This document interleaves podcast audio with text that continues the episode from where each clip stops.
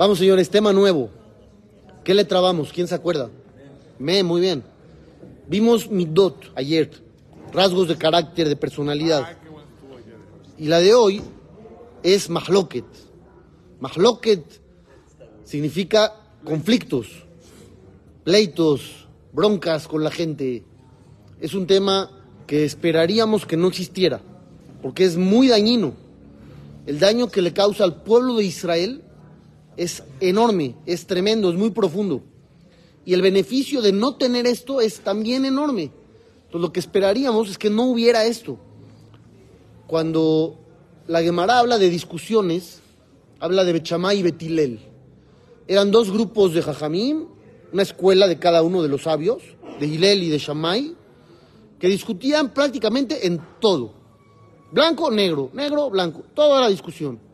Dice, pero entre ellos se querían y se respetaban y se casaban entre ellos e inclusive se informaban.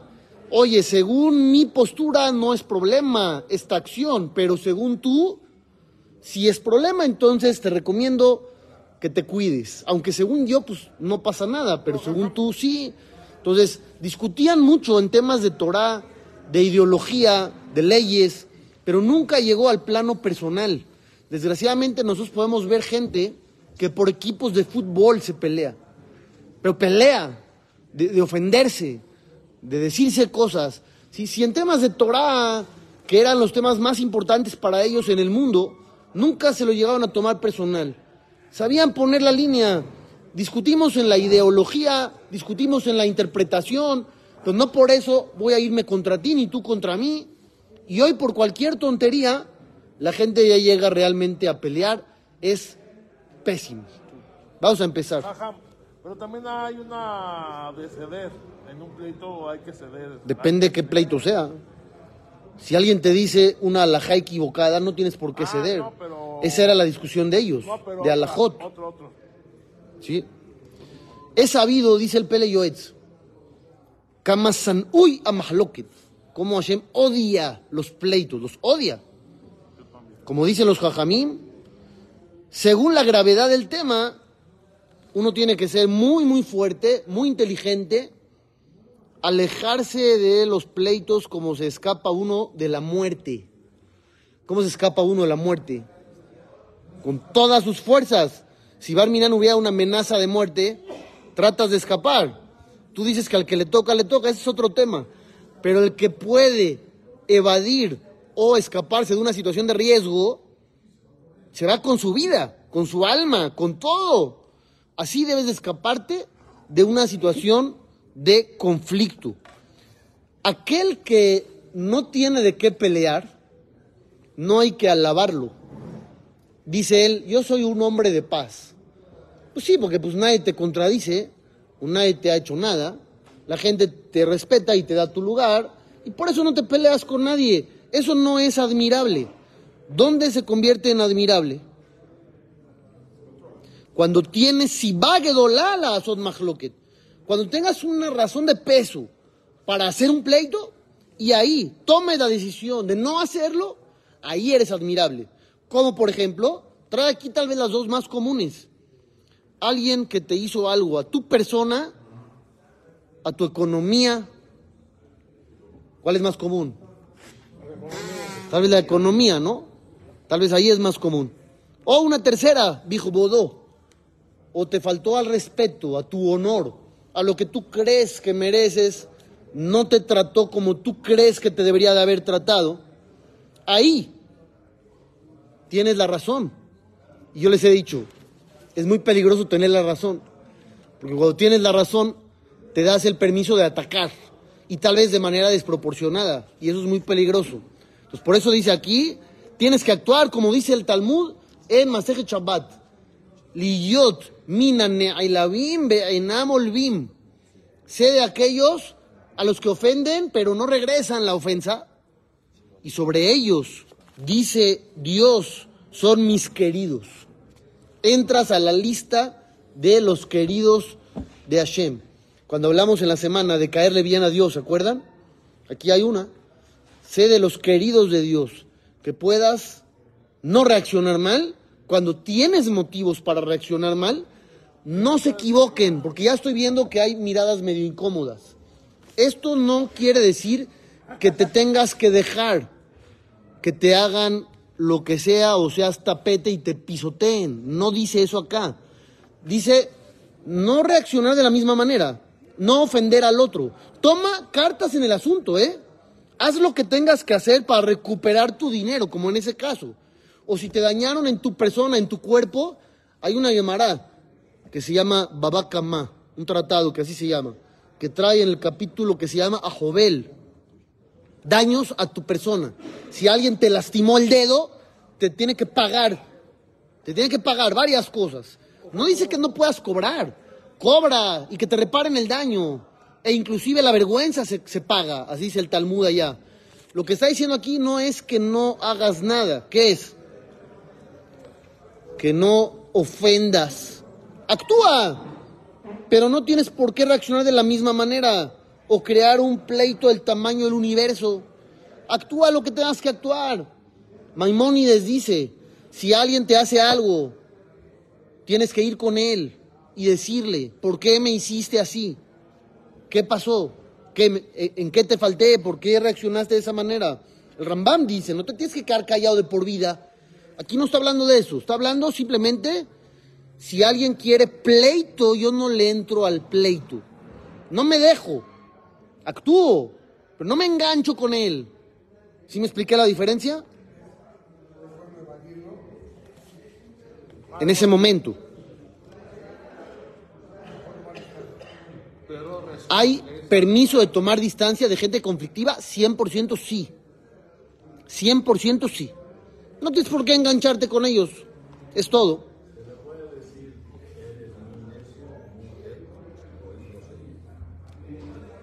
¿Cuál es el contexto?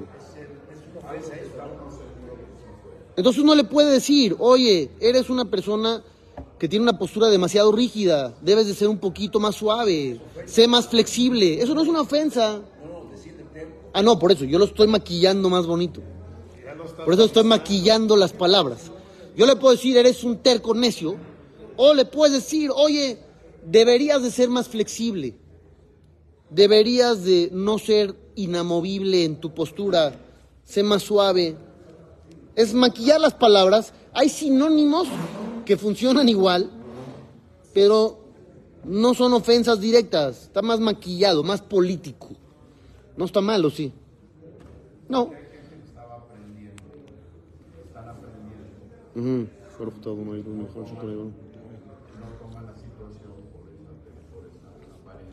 Sí. Correcto. Entonces hay que explicarlo así. Hay que explicarlo así. Hay que ser más, más receptivo. Open mind.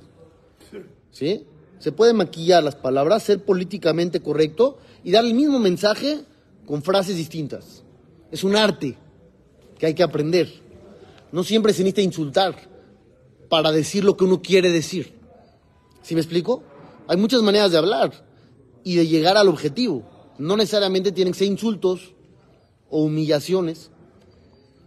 Dicen los jajamim, Aulam mitkayem, al mishebolem pib, beshad meriba. El mundo se sostiene por aquellos que saben quedarse callados al momento del conflicto. ¿Por qué dijo al momento del conflicto? ¿Por qué no dijo ya quedarse callados de por vida? Por lo que yo les acabo de explicar. No te tienes que quedar callado de por vida. Es nada más ahí, en ese momento. Porque en ese momento del pleito vas a decir cosas fuera de lugar, de las cuales ahora tú te vas a arrepentir. Y ahora no vas a ser solamente la víctima, te vas a convertir en agresor.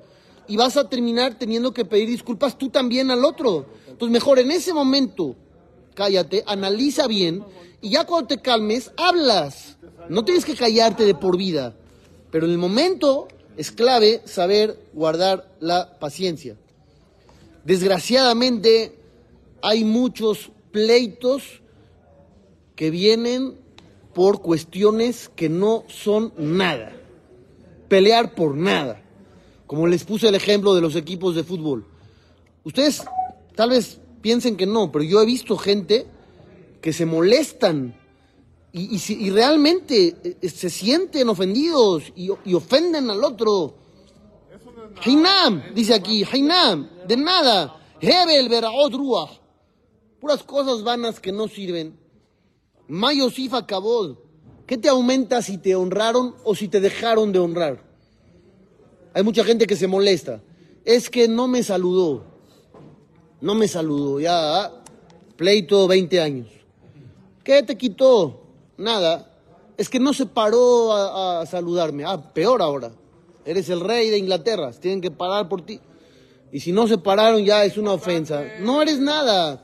No te da nada. No te aumenta ni te quita. Adam la Hebel Dama. Dice aquí, el ser humano, la traducción real, que es Adam la Hebel Dama. Hay muchas cosas que son Hebel. ¿Qué es Hebel? Vanas, que no valen la pena. Pero también hay otra explicación de ese pasuk. Adam la Hebel Dama. Adam es un personaje y Hebel es otro personaje. ¿Si los ubican? Adam Arishon. ¿Y Hebel quién es? Su hijo. ¿Cuánto vivió Hebel?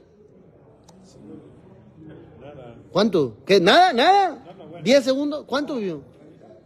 50 días hay quien dice. Hay quien opina. 50 días vivió Hebel. ¿Cuándo vivió Adam? ¿Cuánto? 930. Dice el Pasuk, Adam la Hebel Dama. Adam y Hebel se parecen. ¿Cómo se parecen? Uno vivió 50 días y el otro vivió 930 años. No se parecen. Dice, sí, al final la vida termina y la vida pasa y la vida avanza. 50 días o 930 años, hoy por hoy, no está Adán y no está Hebel. Entonces te está dando un mensaje. El mensaje es, la vida pasa muy rápido. Deja de perderla en pleitos. ¿Entendieron el mensaje? Es por eso se parecen, porque igual con todos los 930 de Adán se fue. Y Hebel también se fue. Entonces al final todos los seres humanos nos vamos. ¿Por qué perder la vida en pleitos? Si al final todos nos vamos a acabar yendo. ¿Por qué perder años en pleitos, perder convivencia, perder cariño, perder comunicación? Si al final todos nos vamos a ir y cuando al final todos nos vayamos, el motivo por el cual peleamos tampoco valió la pena. No existió. No existió. Todo se fue. Se fue el personaje, se fue el pleito y se fue el motivo. Ajá, No quedó nada. Abogados. No quedó nada. Por dinero, por herencia. También estudiaron. Vamos a ver un poquito. ¿Mandé? La palabra Eden viene del nombre de Eden, o sea, tiene Está insinuado. Está insinuado. CRLM, Está insinuado. Hay un libro que escribió el Rabel Yau Shitrit. Era el secretario personal de Jajam de Yosef los últimos más de 20 años. Que se sentaba en su escritorio. Jajam de Yosef escribía a mano, le daba las hojas y el secretario lo pasaba a computadora para acelerar la publicación de los libros. Cuando fallece Jajam de Yosef, el secretario saca un libro que se llama Nuestro Maestro, que es un diario donde dice fechas, y anécdotas. Dice 4 de Adar del año 5758. En esa ocasión le pregunté algo a nuestro maestro, a Jajam Obadiah Yosef. Dice, le pregunté lo siguiente, dice este secretario. No era un secretario así nada más, era un jajam también. Dice, le dije, jajam, yo doy clases de Torah durante el día. Y hay una persona que siempre molesta en la clase. ¿Qué hago? ¿Qué hago? Yo soy el maestro y siempre anda molestando. ¿Qué hago? ¿Qué contestan ustedes? ¿Qué, qué debo de hacer? Sácalo. Entonces una opción es esa, sácalo. Esa sería una opción. O hablar con él. Amarli Rabbenu me dijo a mi Jajam de Yosef, tómalo como un sufrimiento que va a traerte capará. Con eso te perdonan y te quitan castigos que ya no tengan que llegar porque ya sufriste con eso. En vez de enojarte, di, ya me tocó con eso sufrir. Entonces ya no me tienen que mandar otro tipo de cosas más fuertes. Y me contó Jajam Obadiah que él cuando daba clase en cierto lugar, había una persona que tomaba de más. Servían arak, dice aquí, servían arak. ¿La clase? Tomaba arak, no dice si tomaba antes o después, pero dice tomaba arak, llegaba a la clase y molestaba. Molestaba a la clase de Jajam de Yosef. ¿Y qué hacía el Jajam? Lo tomaba como caparata bono. Ya con eso se me fueron pecados, ya sufrí y ya no necesito sufrir más. Eso lo trae en la página 36. En la página 254, les voy a contar otra anécdota. Dice aquí, Bismana Harón, en las últimas épocas, esto es en el año 5763, ya pasamos el diario. En los últimos días, dice aquí el secretario, llegaron varias personas con Jajam Obadiah Yosef a pedirle perdón. ¿Y por qué le pedían perdón? Porque le habían faltado al respeto. Y ellos sentían que les estaban pasando cosas malas por eso. Entonces venían a pedirle perdón a Jajam Obadiah Yosef. Rabbenu Amar Shehu Mohel. Inmediatamente Jajam Obadiah les decía, perdonado, no hay problema, perdonado, no pasa nada. Y luego cuando se iban, me decía a mí Jajam Obadiah Yosef, hasta estoy agradecido con ellos, porque al faltarme al respeto, se me perdonaron varios pecados. ¿Vieron cómo lo tomaba? Así lo tomaba. En vez de armar un pleito y enojarse y reclamar, decía, hasta me hicieron un favor. Ya agradecía, se me perdonaron pecados, ya voy a sufrir menos en la vida, ya con eso se fue. Capará, qué bueno que fue eso y no otra cosa.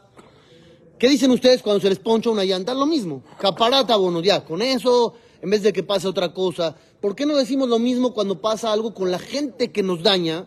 Porque ahí nos da coraje. Contra la llanta no te da coraje. Entiendes que es un accidente, sientes que son cosas que le pasan a cualquiera, pero cuando hay un ser humano involucrado, dices, oye, ¿qué se cree? Y ahí sí te prende. Ahí no dice fue un accidente, fue deliberado y lo planeó y no le importó. Entonces te agarra coraje contra él y armas el pleito. Ahí es donde entra el problema. Si queremos entender un poquito la gravedad del tema, me voy a ir a la Torá, a Perashat Korach. Sabemos que fue el pleito en la Torá. Cuando Korach, un primo de Moshe Rabbenu, arma una rebelión contra él, reúne a mucha gente, atentan contra su autoridad, se burlan de sus palabras, lo quieren sustituir a él, a su hermano, a Aarón. ¿Qué dice la Torá? Datán y Abiram eran dos personajes muy conflictivos que estuvieron prácticamente en todos los pleitos. Ahí están ellos metidos, porque a la gente conflictiva le gusta el tema. Entonces ve la oportunidad y le entra. Sin embargo, la Torah dice algo que no se entiende muy bien. Datán y Abiram salieron de sus casas junto con sus esposas, sus hijos y sus bebés. ¿Para qué tanta información? ¿Qué tienen que ver los bebés? Los bebés no están en el pleito. ¿Para qué los menciona la Torah? Rashi hace esa pregunta. Bour e kama mahloket. Dice Rashi, el comentarista principal de la Torah. Ven y aprende qué tan grave es el conflicto. Porque el Bedin Shel Mata, el tribunal terrenal, cuando existían tribunales, cuando había Betamigdash, había un tribunal supremo de Jajamim que castigaban a los criminales de Yehudim, de Jajamim. En Shim, el Achiavish Searot. No castigan a menores de Bar Mitzvah. Un menor de Bar Mitzvah hizo algo, no lo castigaban. Bedin Shel Mala y el tribunal celestial, ¿a partir de cuándo empieza a castigar? Esrim Shana, 20 años, no Bar Mitzvah. Arriba, desde los 20 en adelante. Becán y aquí, en el caso de Korah y su rebelión, cuando se los tragó a la tierra, ¿a quién se llevó? Los bebés también. También a los menores, también a los bebés. Yonke Shadaim, bebés de pecho, también fueron afectados. ¿Por qué? ¿Qué pecaron? Nada. Pero el conflicto, el pleito, es tan grave que afecta inclusive a gente inocente. Es lo que dice Rashi. Entonces de aquí habría que aprender y pensarlo 100 veces si uno quiere armar un pleito o no. Porque al final, Barminan, uno sale afectado. Entonces, ¿para qué? ¿Qué vas a ganar? Hebel Ruach. Todo es vano, al final no vale nada. Perdiste vida, perdiste salud, perdiste alegrías, perdiste tranquilidad. Hay pleitos donde ya la familia no va a las fiestas de cada uno. Se pierde todo por algo que quizás no es tan importante. Le das mucha importancia, tal vez no es tan importante, tal vez te puedes arreglar, tal vez puedes llegar a un acuerdo, cedes tú y cede él, pero no, yo por qué voy a ceder si yo tengo toda la razón. ¿Y el otro qué piensa? Lo mismo, yo tengo toda la razón. Entonces nadie va a ceder, yo por qué voy a ceder. Y así se sigue. Y luego se pasa a generaciones. Yo conocí a una persona, cuando tenía 15 años, falleció su bisabuela. Le dijeron, falleció tu bisabuela. Dijo, ¿cuál bisabuela? Yo no tengo bisabuela. Dice, no, sí tienes. ¿Cómo sí tengo? No tenías. Falleció hoy. ¿Pero cómo? Bisabuela, ¿de qué me hablas? Le dijeron, es que hubo un pleito familiar y como todos se pelearon con ella, no nada más la aislaron, no nada más dejaron de visitar y de convivir, no informaron de su existencia a los nuevos integrantes que nacían. Entonces tienes a un muchacho de 15 años que de repente le informan que acaba de fallecer su bisabuela, que no tenía idea de que la señora existía. Ahí llegó el pleito, a ese nivel. Ese muchacho le habló a un primo y le dijo, oye, falleció nuestra bisabuela. ¿Qué le dijo el primo? ¿Cuál bisabuela? ¿De qué me estás hablando? Nadie sabía de su existencia. Y en ese momento el primo le habló a su papá, le dijo, papá, ¿es verdad? Le dijo, sí. Tenías una bisabuela, pues, estábamos peleados. A ese nivel. A ese nivel llegan los pleitos. Jabal. Lástima. ¿Por qué? Porque se va la vida. Adam, la Hebel, Dama. Adam se fue, Hebel se fue, y el pleito se fue, y el motivo se fue, pero se dejó de vivir, se dejó de disfrutar, se dejó de convivir. Y al final, el daño es más grande que el caso en sí. El caso se olvida, o se pudo haber resuelto, o se pudo haber cedido, o se pudo haber olvidado, pero uno no quiso. Pudo haber arreglado. Sí, se pudo haber arreglado. Pero nadie quiere ceder. ¿Por qué voy a ceder? ¿Por qué voy a dar un paso atrás? Así es el ser humano, es la naturaleza humana. Por eso dijo aquí al principio que había que ser fuertes contra esto. Fuertes contra esto. Mañana continuamos, Data. Shalom para todos.